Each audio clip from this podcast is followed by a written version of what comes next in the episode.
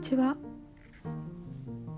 えー、これまでに原因と結果の法則カルマの法則っていうことは何度かお話ししてきたかなと思うんですけれども全ての結果には原因があるっていうことなんですよね。これは皆さん結構同意できることなんじゃないかなというふうに思います。で私がいつもこう思考の癖なのかもしれないんですけれどもあの結果が起こったことに対して原因が何だったんだろうっていうふうに過去に遡って考える分析する学ぶっていうのはこう習慣化してるなというふうに思うんです。ビジネスで PDCA サイクルっていうのがありますけどあの CA の部分チェックアクションみたいなことは結構得意というかやってるなというふうに思うんです。一方プランドゥ PD の方ですね。計画して実行するということ。ビジョンを持って今何をするかっていうことを考えるのは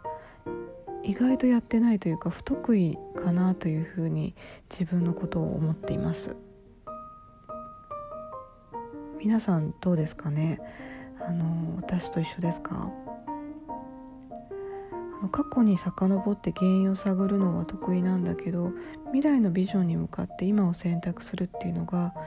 ちょっとおろそかになりがちっていうのはどうしてなんだろうっていうふうに考えた時に1つ目としてはやっぱ教育制度っていうのがあるかなっていうふうには思うんです学校とか組織にいると大体やるべきこととかなんかビジョンみたいなことは与えられていてあとはやってみて反省するっていうことあの反省の時間ってよく取らされますよね日本にいると。でチェックしてアクションするっていうことは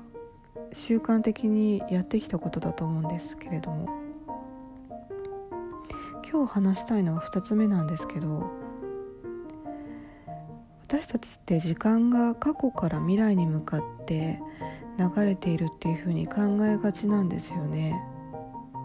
なんで過去を振り返って過去に起きたことは何だったんだろうっていうことをもとにして未来を決定する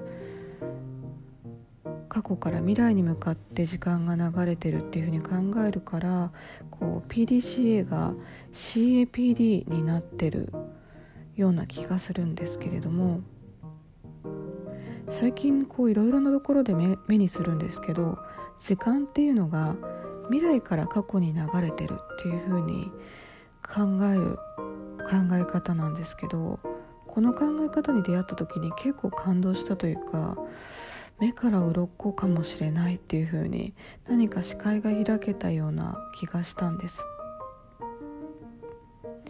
確かに過去に起きたことで今の自分があるのかもしれないんですけれども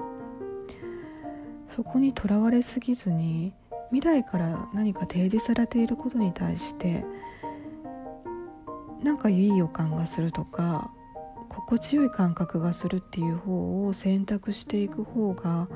こうワクワクするかなっていうふうに思うんです。そしてそれがもしかして引き寄せっていうことなのかもしれないなっていうふうにも思うわけなんです。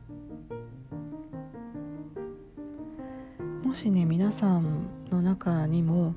こう時間が未来から過去に向かって流れてるくるっていうことに対して何かインスピレーションを持てる方がいたらあのお役に立てるかなと思いまして今日はそんな話をしてみました。